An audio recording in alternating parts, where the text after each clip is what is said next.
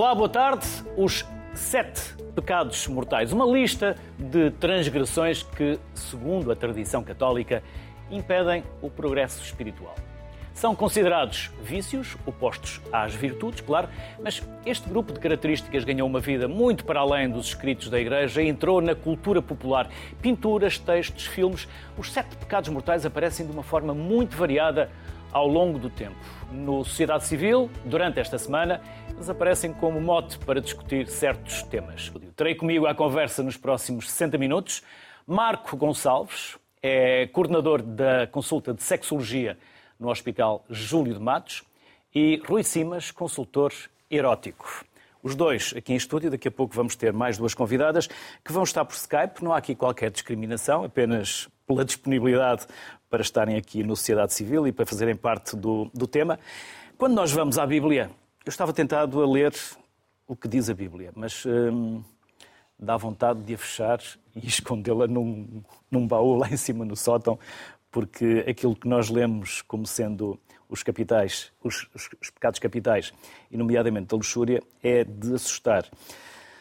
São imoralidade sexual, impureza e libertinagem, para além de hum, tudo que pertence a uma natureza que é condenada pela, pela Igreja. São imoralidades e outros termos e designações que não vale a pena nós trazermos aqui para esta conversa, porque não se pretende fechar isto na questão uh, religiosa, mas de uma forma lata. Marco, para onde vamos começar? Luxúria não é luxo, para começar. Mas pode ser um luxo, que é o prazer do corpo. Ou não? Sem dúvida. O prazer do corpo é um direito. E o meu papel aqui hoje seria também trazer a ideia de que a ciência e o conhecimento também são um direito, que as pessoas devem ter acesso. Assiste hoje em dia muita desinformação em áreas como a sexualidade ou a mesma área da saúde mental, eu sou psiquiatra, no mesmo hospital, são temas que muitas vezes que eu diria que são um luxo tê-las e, e neste âmbito da luxúria eu acho que colocou uma questão importante no sentido de Portugal é um país com, com maior percentagem de pessoas que se identificam como católicas, mas efetivamente se inicialmente Começámos com os poderes da Igreja, em que as coisas eram um bocado. Depois passámos para a sociedade, em que as coisas eram um crime, a imoralidade, a perversão. Uh, a medicina começou a tratar como doença e cada vez mais se assiste a uma passagem para a normalização ou a variação, variante do normal em relação aos comportamentos humanos, nomeadamente os comportamentos sexuais. Uh, nesse sentido, uh, a questão... Estamos muito dependentes desta tradição judaico-cristã desta ainda, herança? Ainda. Eu costumo dizer, e na parte da, saúde mental, que a culpa católica continua muito a dominar. Mas também não e vou... sempre este termo, culpa, a culpa, não é? Porque, por exemplo, a culpa em, em termos legais tem outro significado, a culpa em psiquiatria também tem outro significado e configura um quadro diagnóstico que muitas vezes as pessoas têm muito estigma, por razões que também podemos abordar, mas que as afasta de um tratamento eficaz num contexto expressivo, a culpa não é uma boa conselheira, não promove uh, a qualidade de vida e, nesse sentido, a luxúria saudável fica prejudicada. E aí a minha mensagem seria que, de facto, a luxúria pode ser um componente saudável, tal como uh, na sexologia é difícil dizer o que é que é sexo a mais, o que é que é sexo imoral, o que é que é sexo uh, considerado, neste caso, pecado, voltando aos pecados capitais. Uhum. Rui, por onde começamos? Por aquilo que falávamos antes do programa começar? A história dos sete pecados? Podemos começar, sim, por, podemos aí, começar ou... por aí? Eu, por acaso, achei, achei engraçado referir-se à luxúria saudável. Mas podemos chegar aí, que é engraçado. Temos muito tempo ainda sim. para... Um, não, mas uh, o que eu estava a referir antes de começarmos era que uh, os pecados não começaram por ser mortais e não começaram por ser sete. Começaram por ser oito, incluindo a tristeza, também era um pecado. Um, e, e, estes pecados não eram mortais, eram pecados capitais, vinha da palavra de latim caput, que tem a ver com a cabeça, ou seja, os pecados principais, e que são os, supostamente uh, as tendências, porque não eram, não eram ações, eram tendências que poderiam desviar as pessoas da virtude ou do, do bom caminho, digamos assim. E a luxúria era uma delas porque, como é sabido, a Igreja Católica, o conceito de catolicismo, afasta muito o, a vivência do corpo à, à, experiência do espírito. Não é? é das poucas, ou é, não é das poucas, mas é uma, é uma das religiões que faz esse, essa, essa separação, ou seja, o que é corporal e o que é, o que é terreno é muito é, é impuro e o que é espiritual e, e o que se alcança depois da, da vida uh, física é que é uh, o céu ou que é a presa. Uh, e portanto andamos aqui muito neste jogo de o que é que o que é que vale a pena fazer enquanto estamos vivos, o que é que vale a pena fazer só depois de estarmos mortos. E então esta ideia dos, dos pecados e do que é que uh, nós devemos fazer na nossa vida para depois merecer o, a possibilidade de então pecar à vontade, porque na verdade é isso que se, que se, que se fala quando se diz quero chegar ao céu ou quero ter uh, o acesso ao céu, é depois poder fazer o que eu quiser. Não é? Uh, portanto, na Terra viver segundo regras para depois no céu fazer o que nos apetece. E, e depois a, a, ideia de céu e de inferno é também um, um conceito muito interessante, porque às vezes as pessoas querem fazer no, no céu aquilo que, na verdade, poderiam ser condenadas a fazer no inverno. Na prática, esta pergunta é para os dois, para o Marco e para o Rui. Não é esta também uma forma de querer controlar pela religião? Sim, sem dúvida. Desculpa, agora vais penitenciar-te, vais ser culpado, vais ser julgado, vais ter uma penitência. Isto não é uma forma de, se o corpo é nosso, se eu tenho direito ao meu corpo, porque é que me tenho que julgar pelo uso do meu corpo? Concordo. Com... Não sei se querem entrar por aí ou não, eu só eu estou quero. a fazer perguntas e lançar conversa. Porque aí há várias formas de controle social, que é aquilo que eu chamo de determinismo social, que foi mudando consoante as épocas e a história. Já foi, como eu já disse, a religião, o sistema judicial e outro tipo de coisas para uh, um contrato social em que nos vamos entender mais ou menos bem e não vamos nos portar mal perante uns contra os outros. Uh, para algumas pessoas, a culpa pode servir como um guilty pleasure, ou seja, um prazer com culpa e que pode ter um componente excitatório associado a essa ideia. Eu não sou propriamente defensor das coisas nesse sentido, embora respeito e, e faz, faz todo o sentido. Todos nós temos estes prazeres com culpa, que muitas vezes, lá está, pelo tal julgamento externo, nós vivemos internamente. Ou o praticamos sem os outros estarem a assistir, um ambiente, um ambiente privado. E nesse sentido, uh, trabalhando em saúde mental e saúde sexual, muitas vezes as pessoas que chegam aos meus cuidados e ao serviço onde eu trabalho carregam uma ideia de culpa bastante com sofrimento e disfunção, que é um critério de, de, de diagnóstico de sofrimento mental. E pegando um pouco o que o colega estava aqui a ser dito, uh, também é esta ideia de, de facto, que uh, os, os, os pecados capitais, numa época em que não havia ciência, não havia medicina, eram sintomas também de doenças mentais. Ainda existe a ideia, ainda está vinculado a ideia de que uma pessoa preguiçosa, uma pessoa com depressão é uma pessoa preguiçosa. Uhum. Ou seja, existe um conjunto de coisas que não se compreendia nessa altura, desde a altura que o homem apareceu e tinha medo das tempestades e procura encontrar justificações para isso e que, de facto, eh, as medidas sociais, incluindo de religião, higiênico-sanitárias, que permitiram a nossa, o nosso desenvolvimento no planeta e nos tornarmos hoje os predadores, não é? Uh, serviu como uh, a regulação do rebanho e de forma a garantir que hoje atingíssemos um nível de status social de que controlamos muito e tentamos e temos essa necessidade de controle. Tudo o que é socialmente julgado é reprimido. Eh, é curioso falar também na questão dos corpos, como falando na questão de, quer na saúde mental, há questões com o corpo, há questões na sexualidade também, que poderíamos chamar também autoestima erótica, podemos assim dizer. Eh, a diferença de género na autoestima erótica, a luxúria num homem é visto uma, diferente se for uma mulher. Se falarmos de outras identidades... De forma é que é vista de forma, de forma é que é vista ou julgada? Uma mulher que vive luxúria será mais julgada socialmente do que um homem que, mais condenado. que socialmente seja. E um homem quase exaltado Sim, da sua masculinidade. Faz isso parte ainda dos papéis, é? Dos papéis de género, continua a ser. Um homem faz isso. O homem é macho. É macho. É? E uma mulher... mulher... tem outro nome que não vamos dizer aqui no programa. Uh, obviamente, essas, isso está a ser esbatido. Uh, grandes polémicas, havia, há aqui a questão de género e, de facto, os corpos, corpos sexuados e com identidade de género diferente de, do, do, da pessoa que nasceu com pênis e é, é determinado homem que nasceu com uma vulvinha e é determinada mulher, a vulva, condiciona o corpo e a forma como a pessoa vive esse corpo.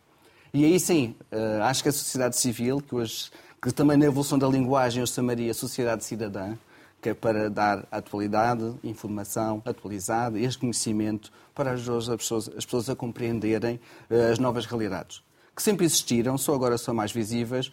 E, efetivamente, a ciência procura procurar uma explicação do melhor possível, com um método que eu considero menos pior, que é a religião. Eu diria que a ciência é a religião menos pior, eh, mas também no sentido de que uh, a Terra já foi quadrada e já percebemos que não é. Por isso, os conceitos, Alguns as definições. A achar que ela nem é redonda sequer.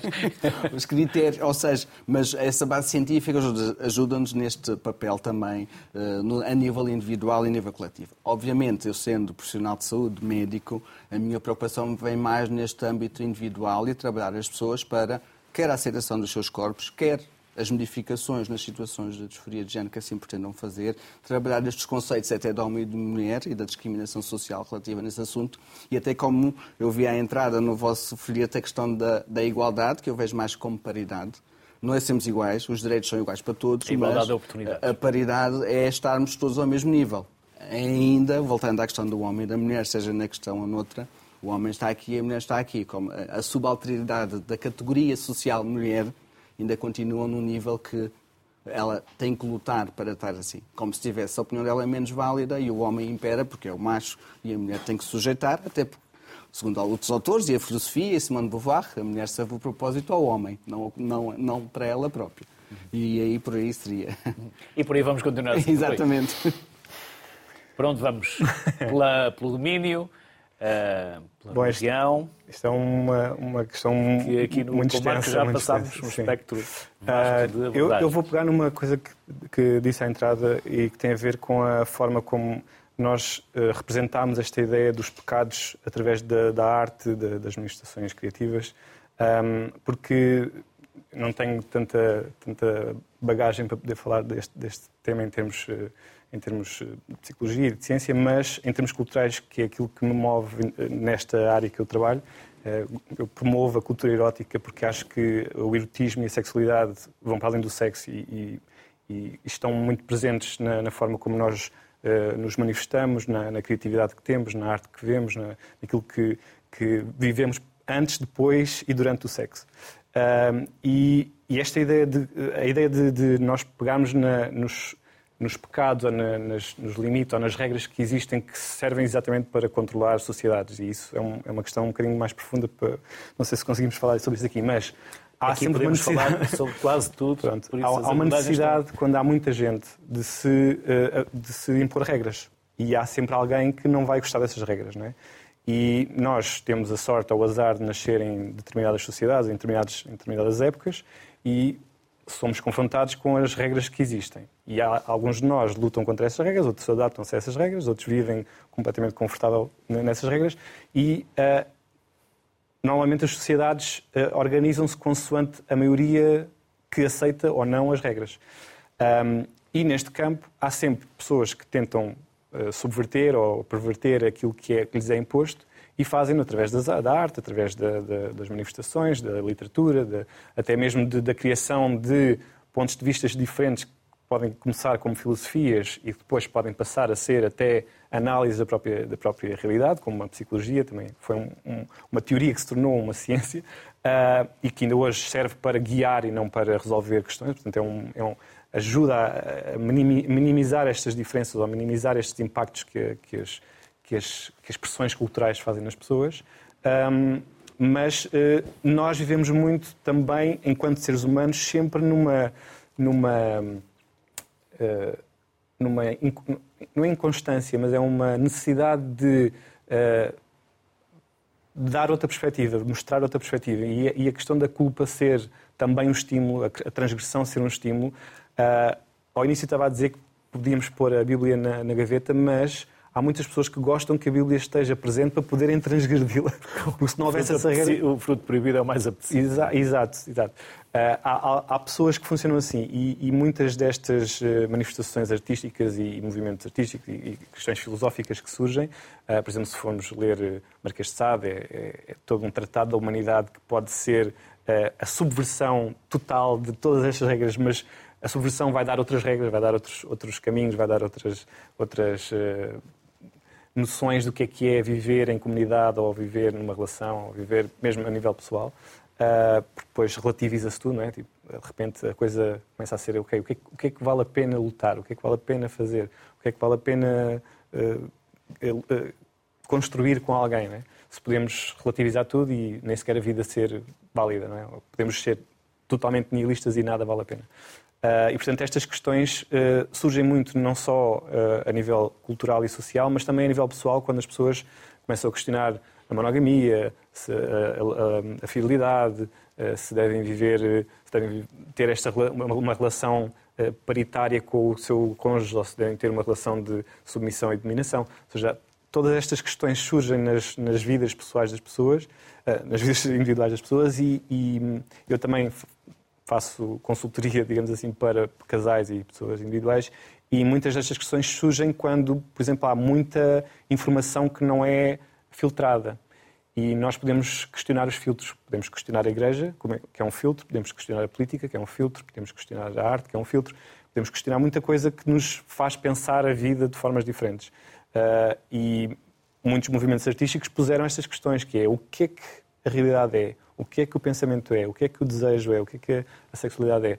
E ainda, ainda ontem fui ver o, uma exposição surrealista do Mário Cesarini, que está, está ali no mato, e, e, ele também era uma pessoa que questionava muito a questão do, do da sexualidade, de, da homossexualidade, da mais-valia ou menos-valia que isso tem para a sociedade. Há muitas questões que surgem a nível pessoal mesmo quando nós, costumamos a, quando nós começamos a questionar as, as regras e as leis. Uhum. E isso acho, acho, que vai sempre existir, nunca vai haver uma sociedade de muita gente, pode haver uma pequena comunidade, uma pequena família em que as pessoas se aceitam completamente livremente e anarquicamente, mas em termos de grandes massas eh, humanas, acho que é difícil viver sem algum tipo de regra.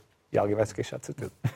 Vamos juntar à conversa a Patrícia Pascoal, espero que não se queixe, psicoterapeuta e coordenadora do mestrado em Sexologia da Universidade Lusófona. Não conseguiu ouvir desde o início, mas eh, julgo que apanhou uma parte da nossa conversa, certo, Patrícia? É, uma parte, sim. Apanhei uma parte. Por isso, independentemente daquilo que eu. Obrigado, Patrícia. Independentemente daquilo que eu lhe pergunto, podemos voltar atrás na conversa. Por isso, uhum. a minha primeira pergunta é apenas só o início da conversa. Patrícia, é natural, o sexo é importante para as nossas vidas. Até na Bíblia se dizia que o prazer do sexo era admitido quando fosse apenas e só para procriar.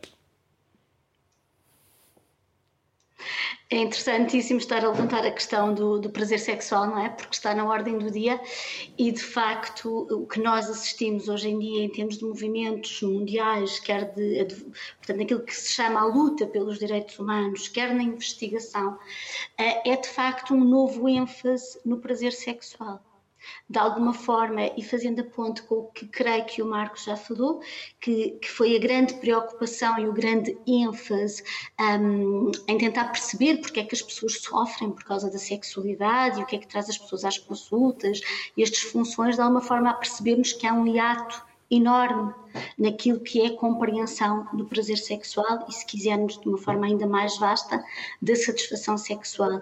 E o que nós sabemos hoje em dia, e, e felizmente podemos também movimentar-nos enquanto sociedade civil nesse sentido, é que o prazer sexual é uma condição muito importante para o bem-estar e para a saúde geral. É? Portanto, se há alguns anos atrás, ao século, já tínhamos esta sensibilidade e esta eh, chamada para o prazer, ainda que limitado por algumas uh, constrições culturais e, e, próprias da época histórica, que nós estamos em um novo momento histórico, pelo menos nas sociedades ditas ocidentais, que é a procura da compreensão do que é que são os correlatos e o que é que permite que as pessoas usufruem em pleno uh, da, do seu prazer sexual. Uma chamada e um apontamento importante aqui, eu, eu falei das sociedades ditas ocidentais, porque há de facto um, limites acentuados uh, no que é que nos permite estudar e conhecer o prazer sexual conforme as culturas e as sociedades em que estamos inseridas ou inseridos. Portanto, nós continuamos a ter, ao nível da investigação e ao nível da atuação clínica e da atuação em saúde, limites e diferenças muito grandes entre sociedades, entre países e entre culturas, não é? Portanto, se eu agora estou a dizer que de facto há um grande interesse por conhecer e perceber melhor o que é que se associa ao prazer sexual e à satisfação sexual, a verdade é que colegas meus e do Marco, noutras partes do mundo, eh, ao tentarem sequer falar deste tema, são revolucionários e, e, e poderão até ser questionados na sua, eh, na sua prática e ter as suas carreiras um, inviabilizadas. Portanto, sim, o prazer sexual é importante, o prazer sexual continua a ser um, uma força motriz para a procura de atividade sexual, não é a única. Portanto, as pessoas procuram ter atividade sexual por uma multiplicidade de, de, de razões e a procura do prazer é talvez a mais dominante curiosamente, e fazendo também a, ponte com a clínica, uh, nem todas as pessoas têm atividade sexual, têm prazer na sua atividade sexual e muitas vezes esta falta de prazer e satisfação uh, que leva as pessoas a procurar ajuda outras não o fazem, portanto não têm vidas sexuais prazerosas, deprimem, ficam angustiadas, não é? frustradas individualmente nas relações em, em questão uh, e não procuram ajuda e nem sequer falam sobre isto. Não é? Nós falávamos há pouco da vergonha um, e da culpa e, e, é curioso que enquanto um, cidadãos, cidadãs, ainda é tão difícil para as pessoas em diferentes contextos poderem falar da sua sexualidade sem ser de uma forma hum, positiva. Não é? Ainda Patrícia, é muito tem muito a ver também com a educação que nós recebemos dos nossos pais. Ah, sim, sem dúvida. Escola. Sem dúvida, aliás, sem dúvida. Não faz sentido hoje em dia nós falarmos de experiências e de sexualidade sem ser uma perspectiva desenvolvimental. Portanto, a nossa educação para a sexualidade começa muito precocemente, muitas vezes até antes de nascermos, porque antes de nascermos já há um, um género e uma expectativa habitualmente acerca do que quem vai ser aquela criança, vai ser menino, vai ser menina, vai ser ao pai, vai ser à mãe. Depois, além desta questão de termos um sexo que é atribuído à nascença, temos as expectativas e os códigos que são esperados e isso continua a acontecer ao longo da vida. Portanto, as expectativas e aquilo que as pessoas vivem, uh, a forma como vivem a sua sexualidade, não é estanque. É? Ela vai se reconstruindo continuamente ao longo da, da, vida das pessoas. A fase primordial, a fase da infância e da adolescência, um, é não só pela educação para a sexualidade, já se falou aqui da importância do corpo, da relação com o corpo, da forma como o, os meios de comunicação, os meios de divulgação e difusão cultural também nos preparam. E a realidade é que a maneira como nós somos socializados e a forma como somos desejados e queridos enquanto pessoas um, vai ser determinante para a maneira como nós conseguimos viver uma boa relação com o nosso corpo, mas também com as outras pessoas independentemente das estruturas onde acontece a atividade sexual, seja numa relação de namoro, seja numa relação de compromisso que se espera que seja para toda a vida, seja numa relação casual, pontual, hum, há uma relação connosco e com as outras pessoas. E o que nós conseguimos retirar para nós numa perspectiva de direitos e, e, de paridade, que o Marco falou bem, o que nós conseguimos tirar para nós também tem a ver com a forma como fomos educados para nos respeitar enquanto pessoa e nos sermos capazes de, de marcar um território de consentimento e de direitos. Isto começa muito cedo, não é? Isto começa muito cedo, isto não começa só quando nos apercebemos pelas alterações pubertárias e próprias, fisiológicas próprias das faixas etárias em que o nosso corpo modifica, começa muito antes. Quando nós aprendemos a ser respeitadas enquanto pessoas, enquanto a nossa vontade é ouvida e, e, a maneira como nos relacionamos com as pessoas que, que, nos são significativas, esta forma é uma forma com que há, que há respeito pela individualidade. Isto é muito complexo. É? Porque nós, no fundo, o que eu estou a dizer é que a sexualidade não pode ser separada daquilo que é o desenvolvimento de um todo harmonioso. Portanto, a educação para a sexualidade começa muito cedo, em temas diretamente ligados à sexualidade, sem dúvida, mas também na educação para a, a, a, a regulação emocional, as relações com as outras pessoas. Começa muito, muito cedo.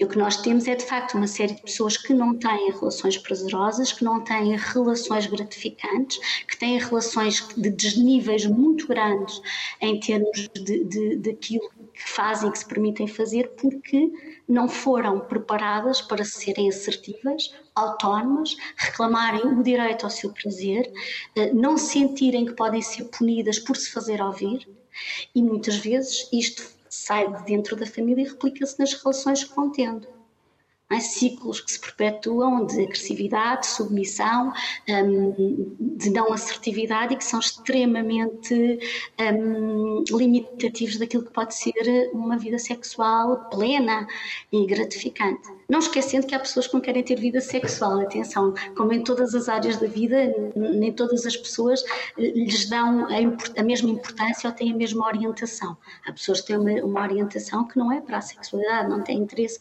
pela sexualidade, mas também essas pessoas têm que ser respeitadas naquilo que é a sua relação com o seu corpo e com a sua expressão sexual. Portanto, começa muito, muito cedo. Patrícia, eu vou-lhe pedir se tiver essa disponibilidade que se mantenha connosco mais um pouco, porque daqui a pouco gostaria de voltar a conversar consigo. Para já, aqui os convidados, depois também ainda temos uma outra convidada também para entrar. Marco, foi concordando com a Patrícia, eu vi aqui várias uhum. vezes a cabeça a abanar. Quer acrescentar alguma coisa? Sim. Também podem acrescentar. Quer sim, porque eu fico muito entusiasmado com este tipo de conversas. E centrando um pouco na ideia da mais centrada na sexualidade, uh, hum, para termos uma ideia da evolução dos conceitos da patologização e despatologização e um caminho de desconstrução junto das pessoas para permitir elas integrarem que as suas vivências, vontades e desejos são uh, normais, não gosto muito desta palavra, mas me ocorre neste momento, eh, e não só no campo da perversão. Para, para dar um exemplo, a palavra heterossexual foi descrita inicialmente como uma patologia.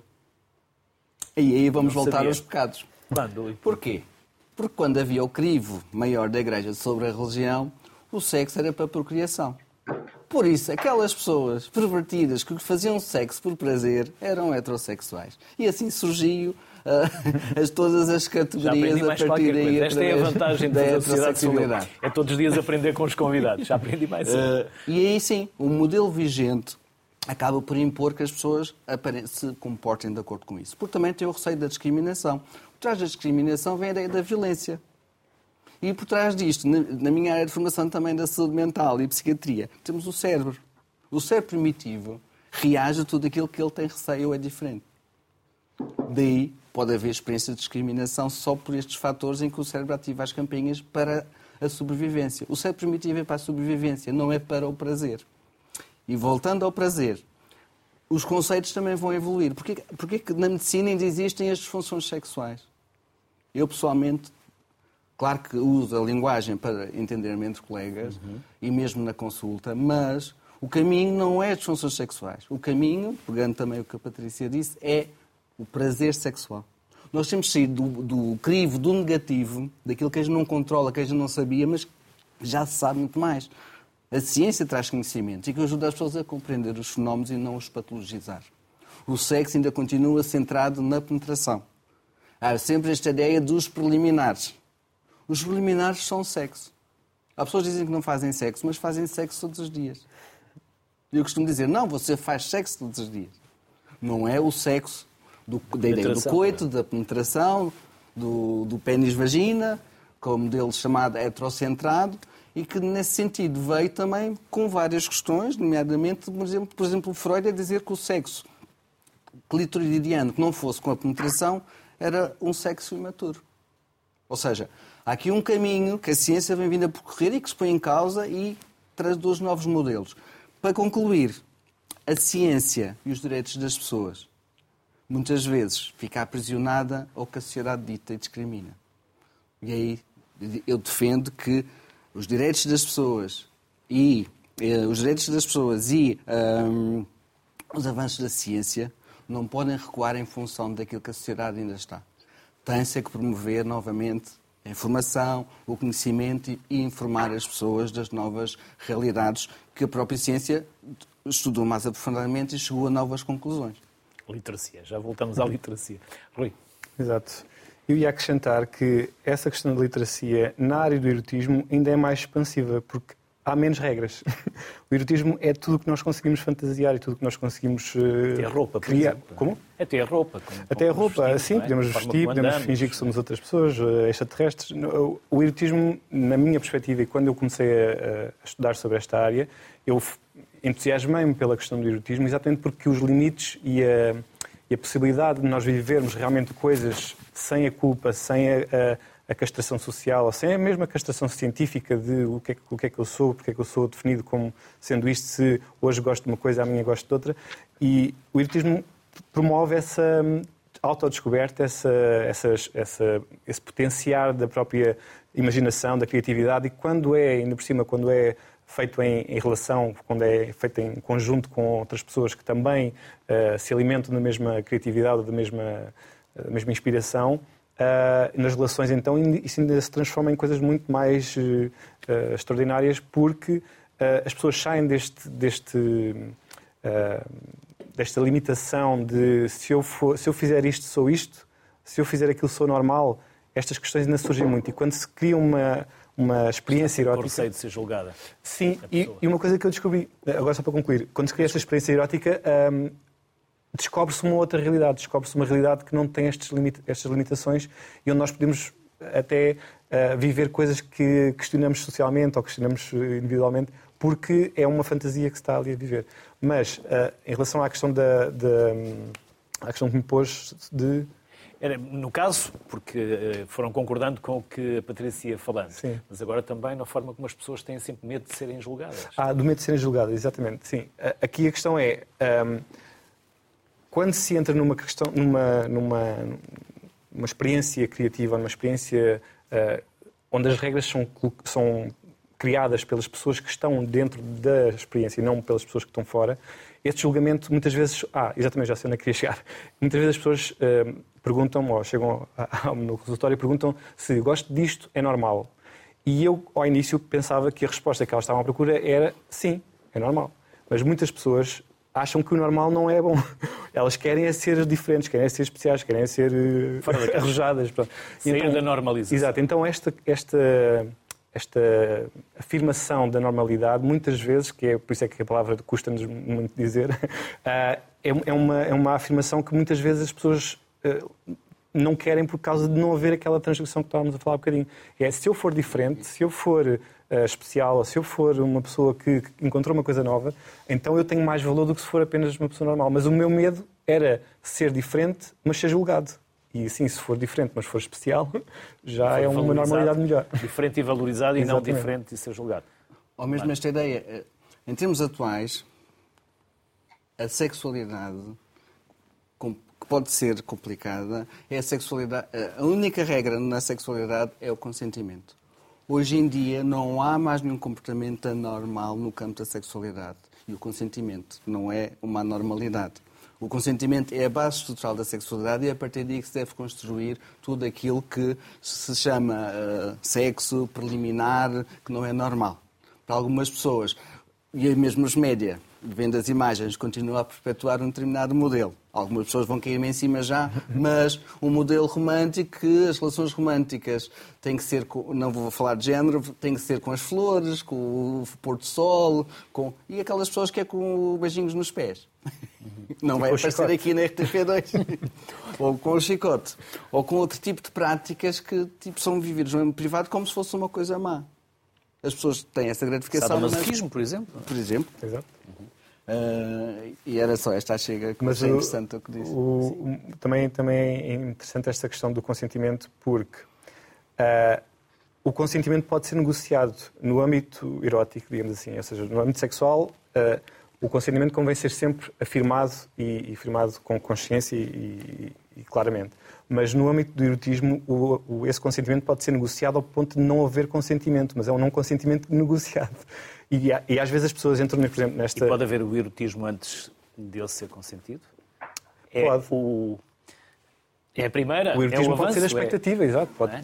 O erotismo. é- Mas é depois, onde é que dizer- fica a fronteira? Exato. Por isso é que eu estava a dizer que o erotismo é tudo o que acontece antes, durante e depois. Porque nós podemos criar imagens eróticas, podemos, até podemos excitar-nos com, só apenas com o nosso pensamento. Não, não é necessário que existam as coisas. E quando, muitas vezes, quando as pessoas passam pela experiência, elas percebem quais é que são os seus limites. Antes elas não sabem, porque à partida põem os limites todos, que é não vamos por aí, não quero, não gosto, não faço. Mas, consoante a experiência, consoante a confiança que se vai criando, consoante a relação que se vai criando, tudo isso pode ser colocado em causa e por isso é que eu estava a achar eh, também eh, importante falarmos sobre a evolução dos conceitos e a evolução do que é que é uh, profissões ou, ou, a palavra, a palavra são parafilias, parafilias exatamente uh, o que é que são uh, parafilias ou, ou fetiches ou essas ideias foram todas sendo ao longo do tempo foram sendo questionadas porque as pessoas vão, vão foram encontrando comunidades ou, ou, ou, capacidade de poderem fazer isso em, em parceria onde as, as, regras sociais foram sendo questionadas. E hoje em dia vive-se muito, e eu acho que é uma coisa que, que, é muito também característica de Portugal, é nós vivemos muito a nossa sexualidade escondida. Nós fazemos coisas dos mais mirabolantes possíveis, mas socialmente nós somos retos e nós somos... Uh, temos ainda a, a diretriz a normalização. Cristã. É? Exato. Mas uh, na, na, privacidade nós, nós fazemos muita coisa e eu tenho acesso a essas, essas, essas partilhas, portanto sei que existe muita coisa. E só Mas para... muita guerra dos sexos ainda, infelizmente. Sim, sim, sim. Não sei. Mas é, isso eu não sei se onde é que vai acabar. 50 Sombras de Grey vieram trazer aqui também uma grande discussão e abriram o leque. Sim, sim, sim. sim. Mas abriram o leque... E quebraram... Sim, sim. sim porque aligeraram a questão, porque as pessoas que vivem essa realidade vieram todas dizer que aquilo não é o BDSM, que aquilo não é, não é bem assim, mas aquilo aligerou o tema e, portanto, muitas pessoas começaram a experimentar eh, o, o amarrar, amarrar o, o, mesmo o próprio contrato, e o contrato é interessante haver um contrato naquele, naquela nova realidade, porque é, o consentimento é um consentimento e é também um o, o, casamento também é um contrato e há um, há um consentimento no casamento que pode pode ser perverso, pode ser podemos analisar isso de, várias maneiras, mas quando se cria um contrato de alguma coisa há uma há quase uma uma segurança ou uma uma, um investimento emocional e, e, e é um contrato particular. assumido, muitas vezes não discutido, é um compromisso que não é consensual e assumido Sim. que é de acordo com a expectativa social. É. E as pessoas reais não, têm, não são assim, a maioria não são. E temos casos, por exemplo, uh, homem e mulher, orientação heterossexual. É assumido que o homem serve para penetrar. E o homem, até para corresponder àquilo que espera, que a companheira espera dele, ou acha que a companheira espera, esta é a penetração, todas as outras práticas à volta uh, e para além da masturbação, porque a parafilia também tem a ver com o foco ao lado do foco que nós achamos que é o sexo normal. Por isso é fílico e parafílico. Tudo isso faz parte das práticas normais, desde que ambas as pessoas intervenientes, ou a pessoa sozinha, muitas vezes acha que a vida ativa só quando se faz sexo com alguém. Há uma rica vida sexual das pessoas individualmente, no mundo atual, ainda por cima, com os mundos virtuais e outro tipo de práticas. Sim. E que se o parceiro vai partilhar, eu não gosto muito de penetração, o que é que ela vai pensar de mim? Uhum. Ou ela pede penetração, como é que eu vou dizer que eu gosto de outras coisas? Exato. E aí que temos aqui um trabalho dos, dos, profissionais de saúde de tentar conciliar, apesar de tudo, das, das outras coisas à volta. Vamos trazer também para a conversa a Raquel Henriques. É instrutora de pole dance e fitness. Olá, Raquel. Boa tarde. Olá. Olá, boa tarde. Não confundir com striptease.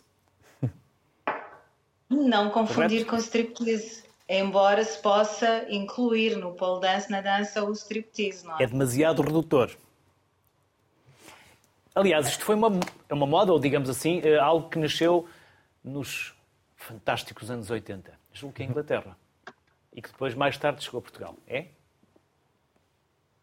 Eu acho que já está em Portugal há muitos anos. Eu acho é que começou a, a ficar mais normal, vá lá, uh, há cerca de 20 anos, 15 anos talvez. Eu comecei a dar aulas e há cerca de 10, 11 anos e já havia assim nos cantinhos, já se falava no pole dance, mas ainda era muito usado nas casas de, de striptease, o que fazia com que muitas mulheres um, com muita vontade de o fazer, porque eu acho que é uma coisa que, que está na, na, mulher, é uma coisa muito nossa, muito feminina, mas que ficou tão mal vista, vá lá, pela sociedade, que, que foi difícil uh, começar a conseguir convencer as mulheres de que o pole dance é uma coisa bonita, onde a mulher pode sensualizar, onde a mulher pode ser quem ela quiser, sem, sem ter que ser vulgar ou, ou ser considerada outra coisa qualquer. Acho que e, e nos dias de hoje está, está muito normalizado. Estamos sempre a falar de sensualidade de corpo. Também.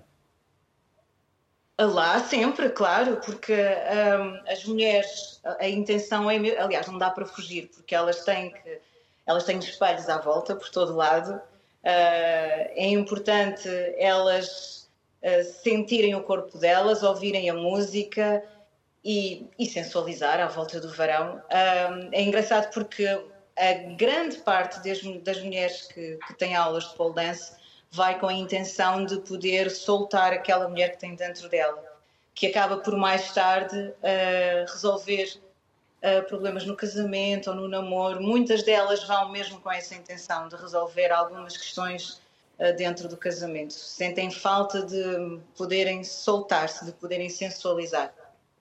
Porquê? Porque a sociedade ou a religião ou a comunidade. As duas coisas. Sentem... As duas coisas. A, a, a religião sempre foi um, um, problema nesse sentido. Uh, e a sociedade faz parte disso, não é? A sociedade vai atrás do que a religião é. E, e cá em Portugal nota-se ainda um bocadinho isso, embora, embora as Somos mulheres muito conservadores ainda. Raquel. O português é muito conservador ainda? Ah, é. é. É, ainda é um bocadinho. Eu acho que ainda tem a ver com as gerações anteriores.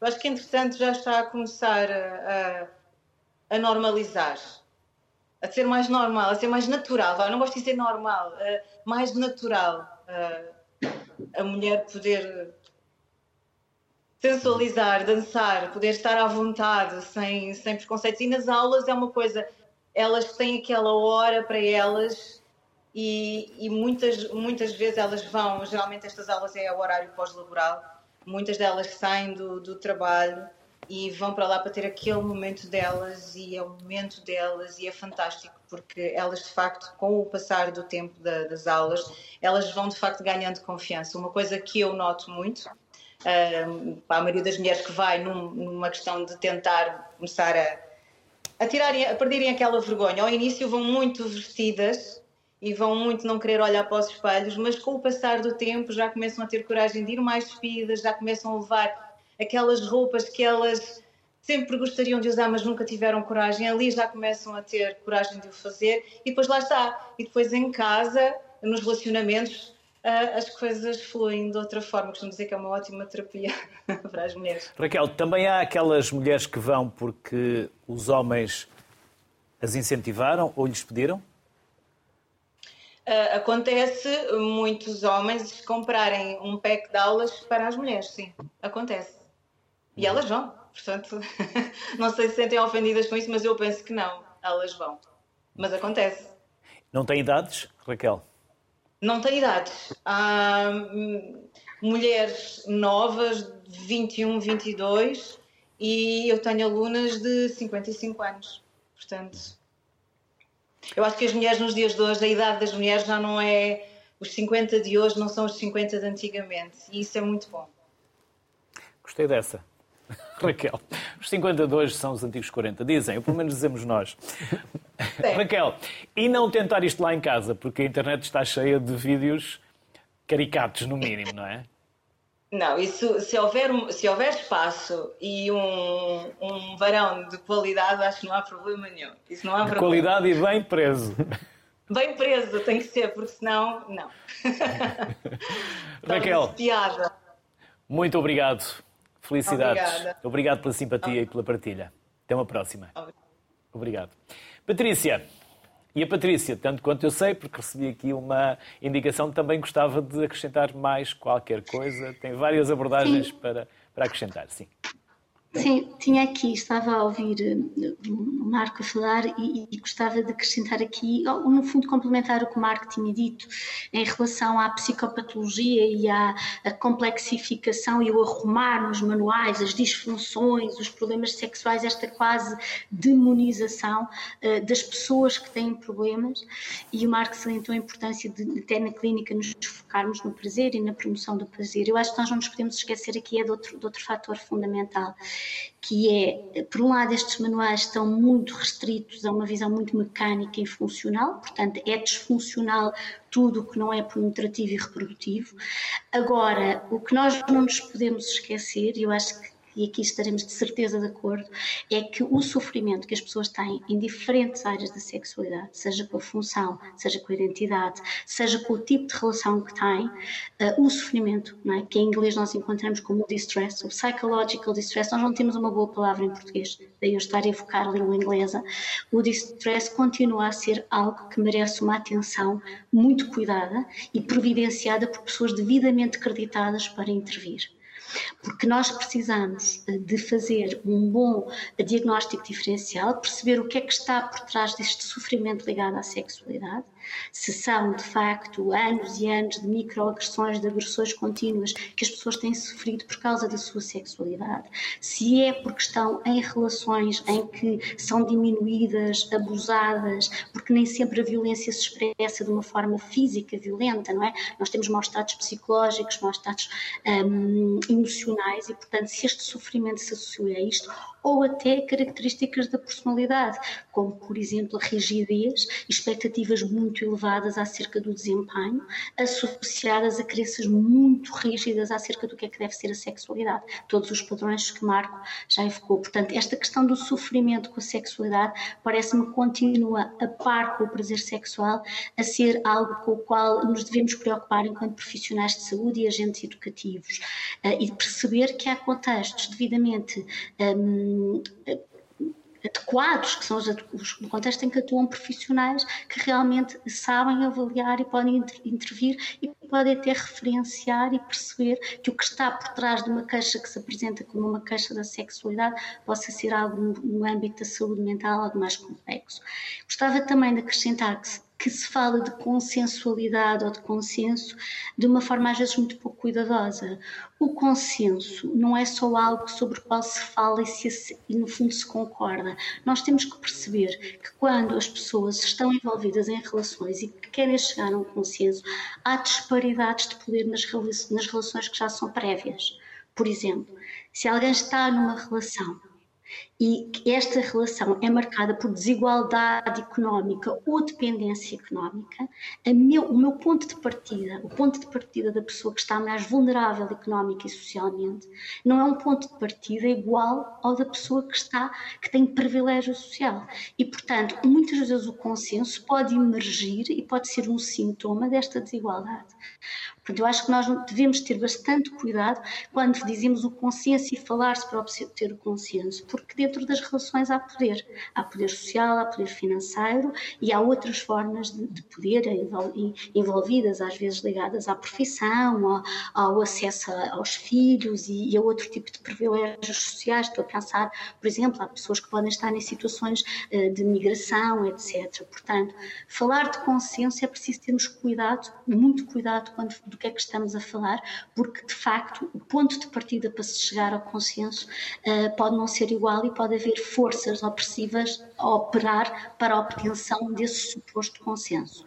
Uh, por último, acrescentar que todas as atividades, independentemente de, de, quais sejam as atividades, que nos colocam numa melhor relação connosco e com os outros, seja com as outras pessoas, seja uma atividade física, seja uma atividade social, um, à partida têm o poder, um poder transformador, não é? Nós temos que o isolamento, a solidão, e tivemos aqui uma ampla experiência mundial que nos mostrou isto, o isolamento faz disparar os níveis de desconforto, mal-estar e angústia e piora as relações interpessoais. É? Portanto, promover hábitos de vida que que a, a, abram as pessoas à experiência com outras pessoas, com a partilha e abram as pessoas à experiência no contacto com o seu corpo, um, é sempre importante desde que as pessoas realmente o queiram fazer e não estejam a fazer porque acham que assim é que deve ser ou porque está na moda ou porque está glamorizado. E um último apontamento que eu acho também é muito importante é a falta de cuidado com que às vezes falamos da religião. Há muitas religiões e mais importante do que eh, falar eh, no papel negativo que a religião pode ter, poderíamos ficar, acho que merece muitas, muitas sessões poder falar sobre eh, religiões, religiosidade e a forma como as religiões enquadram a sexualidade é a forma como as pessoas vivem a religião. E, por exemplo, nós sabemos que, de uma forma geral, a investigação tem demonstrado que níveis altos de religiosidade podem estar associados a mais satisfação sexual. E a pergunta é logo: mas como? Porquê? Porque tem a ver como é que a maior parte das pessoas vivem a religião. Em sociedades em que há liberdade religiosa, muitas pessoas escolhem a, a, a, forma como se querem relacionar com a religião, podem inclusivamente não ser praticantes, nós falamos, ouvimos muito esta expressão, católicos ou católicas não praticantes, e podem ter uma, uma relação com a religião ou com os princípios religiosos com, com os quais mais se identificam. Por exemplo, a compaixão, a comunicação, a autocompaixão. E estes princípios religiosos podem ser princípios também que permitem às pessoas estarem melhor consigo, mais satisfeitas com o que têm. Portanto, é uma, eu acho que é uma questão demasiado complexa para nós dizermos apenas a religião tem um efeito nefasto. Temos que perceber que há muitas formas, felizmente, e eu acentuo e repito, em sociedades em que há liberdade religiosa, há muitas formas das pessoas se relacionarem com a religiosidade. E nós temos vários estudos feitos. Por exemplo, estou a pensar num estudo que é feito já com várias vagas de recolha de dados no Reino Unido, que nos mostra que a religiosidade pode ter um, um, um impacto positivo. A religiosidade, a forma e a intensidade com que nós vivemos a religiosidade. E, portanto, é preciso ter algum cuidado no manejo da informação e na forma como as, as transmitimos porque eh, para muitas pessoas, de facto, este envolvimento religioso e nos princípios do respeito pelo outro, da tolerância, podem ser fatores protetores. Nem todas as pessoas vivem desta forma, a religiosidade é verdade, mas não podemos é também arrumá-las todas do mesmo saco. Patrícia Pascoal, obrigado por esta dupla intervenção, obrigado pela partilha e até uma próxima. Obrigado. Marco, falámos aqui muito de relações heterossexuais e homossexuais. Há alguma diferença? Dois minutos para falar sobre isso. Dois minutos. uh, então vou começar pelo básico. Não há relações heterossexuais, não há relações homossexuais. Há relações. Homossexual, heterossexual, bissexual, pansexual e mais 20 e tal que podemos arranjar é descritivo de orientação sexual. Um homem e uma mulher juntos, como podemos ver ali nos vídeos, nada nos diz sobre a sua orientação sexual. Só se eles dissessem qual é que era. Por exemplo, há casais bissexuais de homem e mulher que ficam zangados por serem tratados como casais heterossexuais, usando a palavra comum, que obviamente toda a gente diz, casal heterossexual, homossexual. A vivência das relações não haverá grande diferença de acordo com o, que, o género que a pessoa carrega ou o seu genital, não é? Eh, eu queria aproveitar esta, esta chega para dizer que, de facto, na evolução dos conceitos, uh, caminha-se na democratização nos direitos, porque a ciência assim o permite. E aí sim, vamos democratizar o pole dance. Há muitos homens a fazer pole dance. Eu já fiz duas sessões pole dance. Desisti. Eu acho que fui lutar contra a minha. Todos nós temos masculinidade tóxica internalizada e acho que é muito difícil. Eu acho que preciso ir fazer um ginásio primeiro para conseguir fazer todas aquelas acrobacias. Isto para dizer também, a orientação sexual está muito subjugada ao género. Por isso é que agora o género é a grande discussão. Já assisti muito a orientação sexual, agora é o género. Já não há brincadeiras de menino e de menina. Já não há caderno de encargos que um homem se comporta desta maneira e nem a mulher desta. Há pouco, quando falou da questão dos homens e das mulheres, parece que nós saímos todos os dias vestidinhos de homem e mulher como se fôssemos ainda para um modelo reprodutivo. Para ver se há o contacto ocular e vamos reproduzir-nos aí no planeta. Ou seja, isto é muito ancestral e que está muito interiorizado com a religião e tudo o resto. E aí a, religi... a sexualidade pode, pode ser uma forma de lidar contra uma religiosidade muito ditatória. E aí a pessoa tem a sua vivência hipersexualizada nesse contexto. De facto, a religião é um tema muito complicado. Muito complicado. E aí sim, estamos a falar de pessoas que têm a sua identidade e que deve ser respeitada. Todas as pessoas é que determinam a sua identidade de género, todas as pessoas é que determinam a sua orientação sexual. Nós podemos fazer inferências, mas são as pessoas que dizem. E aí sim, o mundo mudou e as informações do cérebro também já estão mais estudadas. Por isso, é muito complexo Uh, e, e, como vê, é mais vale desconstruir e pôr em perspectiva para nos ajudar a pensar. E aqui não estou a dizer que há pessoas que, têm opiniões certas ou são erradas, mas que as pessoas adquiram a informação que as permita pensar e perceber o que é que se passa. Porque estamos a falar de, de famílias, sejam famílias heterossexuais, famílias LGBT, pessoas têm que lidar com uh, as realidades das pessoas e que cada vez mais se autodeterminam de uma forma visível na sociedade porque querem ter esse lugar dessa maneira. Por isso, resumindo, somos todos iguais em paridade. Não há aqui alguém acima ou abaixo de acordo com o privilégio, como disse a, a Patrícia. Rui, o que faz um consultor erótico? Qual é o perfil de quem o procura? E onde é que o podem procurar? Em dois minutos. Então eu tenho um site onde me podem encontrar, é muito fácil, simas-eres.com. Eu, Não sei, como? simas-eres.com. Simões? Simas. Simas. Simas eres.com.